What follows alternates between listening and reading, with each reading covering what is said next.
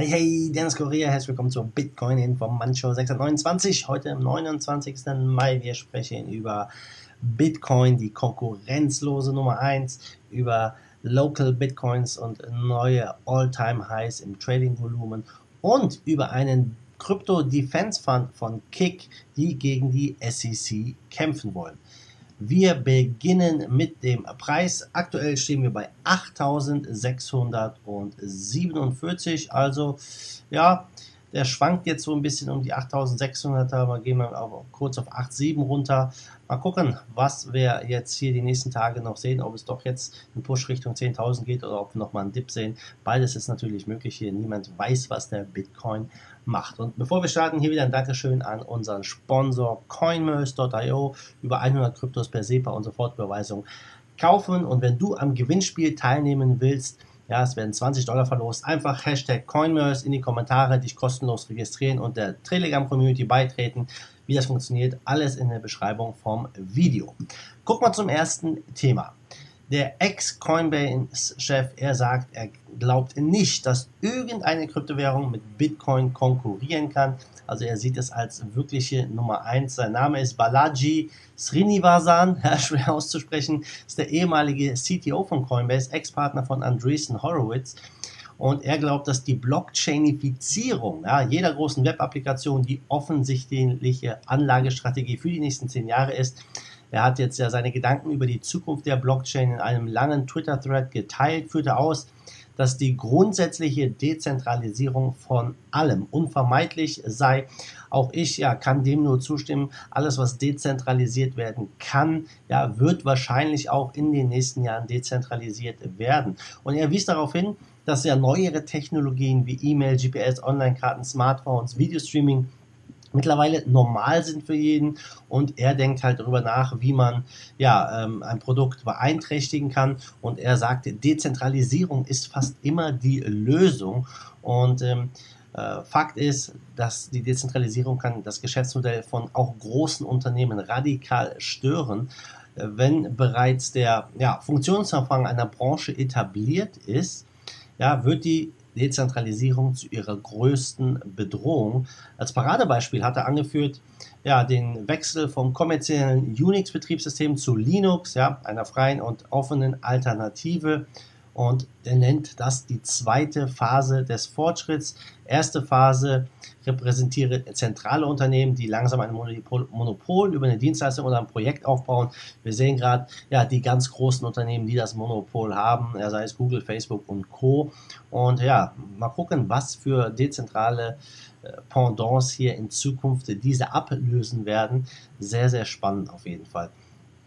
Er glaubt auch, ja, Krypto sei heute das, was Linux und IBM-Klone vor 25 Jahren für die Computerprogrammierung waren und dass Menschen dazu neigen, sich für freie und dezentrale Software zu interessieren. Und diese Tatsache werde mit der Einführung von Kryptos immer deutlicher, kann ich definitiv nur zustimmen. Und ja, es wird auf jeden Fall sehr interessant, was hier passiert.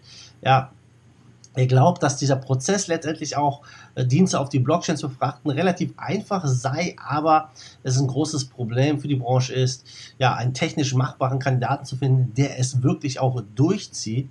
Und er sagt aber nichtsdestotrotz, das ist das, was die nächsten Jahre am besten äh, als Anlagestrategie im nächsten Jahrzehnt sein wird.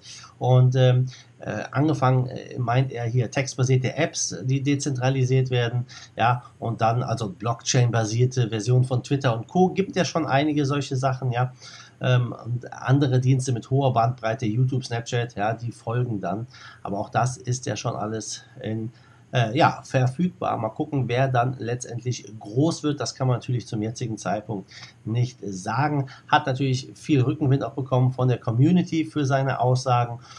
Und ja, er glaubt äh, aber nichtsdestotrotz, dass Bitcoin auch die absolute Nummer eins ist. Keine Währung mit Krypto konkurrieren könnte. Auch Facebooks Global Coin, ja, glaubt er nicht, dass er überhaupt an die, ja, an Bitcoin rankommt. Einfach aus dem Grund, weil Bitcoin dezentral ist und das eines der stärksten Punkte der Kryptowährung ist.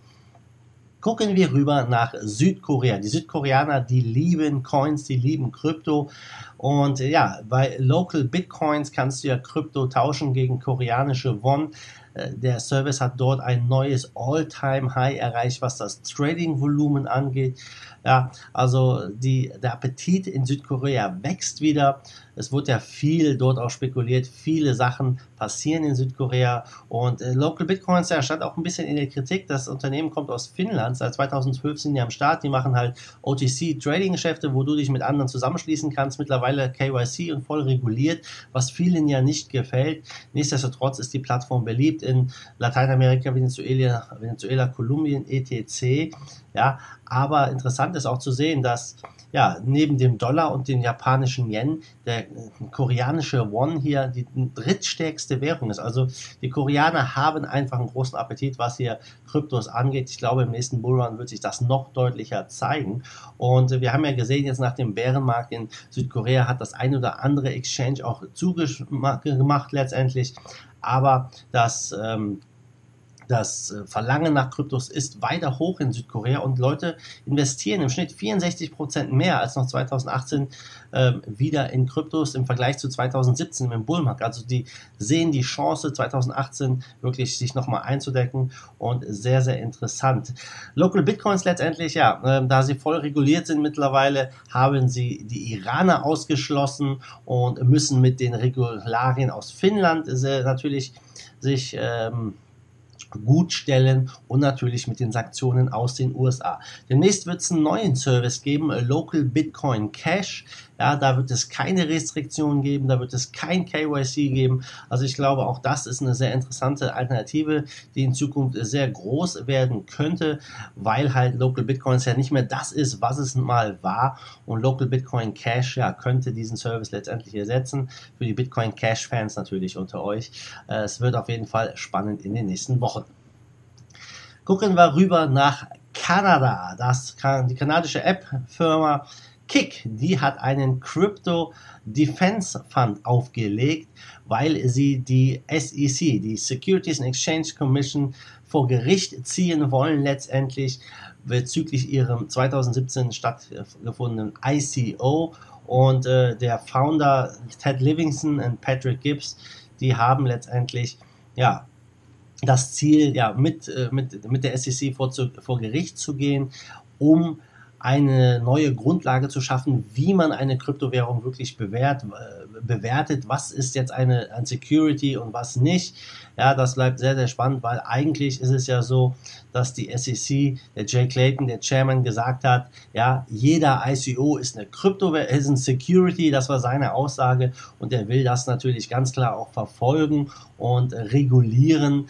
Ja, und da äh, stimmt die Krypto-Community und Kick voll äh, dagegen, die sagen, hey, wir haben probiert, auch mit der SEC zu verhandeln und so weiter und so fort, haben schon Millionen dafür ausgegeben, aber die lassen einfach nicht locker. Und äh, ja, jetzt haben sie nochmal ein Crowdfunding eingerichtet, haben bereits 5 Millionen ausgegeben, wollen nochmal 5 Millionen äh, dafür bereitstellen, um einfach dagegen zu kämpfen. Ich denke, das ist ein, ein, guter Weg und es wird Zeit, dass in Amerika mal ein bisschen was passiert. Die Amerikaner verlieren meiner Meinung nach einen großen, großen Teil der Innovation. Wir sehen es, die Leute wandern ab. Facebooks äh, Libra die den Global Coin letztendlich äh, steuern, die sitzen in der Schweiz und alle großen Firmen, die äh, ja wirklich, ich sag mal, freundliche Regulierung suchen, die gehen nicht in die USA. Und ja, da muss auf jeden Fall einiges passieren.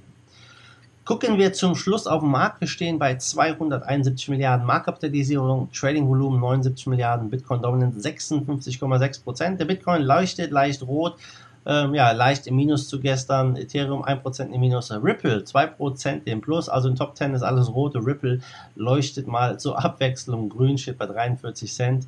Ja, sonst ähm, Jota sticht hervor. Äh, Jota kam ja auch mit einigen News raus, was das Ganze dezentraler machen soll. Also auch hier positive News. 11% Kurs plus. Top-Gewinner zu gestern, das ist Aurora mit 19,8%. Top-Verlierer ist A11 mit 7,7% Minus. Also wieder für alle was dabei. Ja, was haben wir heute Mittwoch? Ja? Morgen Donnerstag und Freitag ist die Blockchain-Konferenz im Unperfekthaus im Blockchain Hotel in Essen. Dort werde ich vor Ort sein. Vielleicht sehe ich ja den einen oder anderen von euch. Wenn ihr noch ein Ticket wollt mit einem Rabatt, schreibt mich an. Ich habe einen sehr interessanten Rabatt noch für euch, falls ihr sagt, ich möchte kurzfristig kommen. Und ja, dann sehen wir uns morgen früh im Video und morgen Nachmittag in Essen. Bis dahin, wie immer, weißt Bescheid, macht gut, schwenkt den Hut. Let's fight the force of evil in Bitcoin and cryptocurrency we trust. Bye.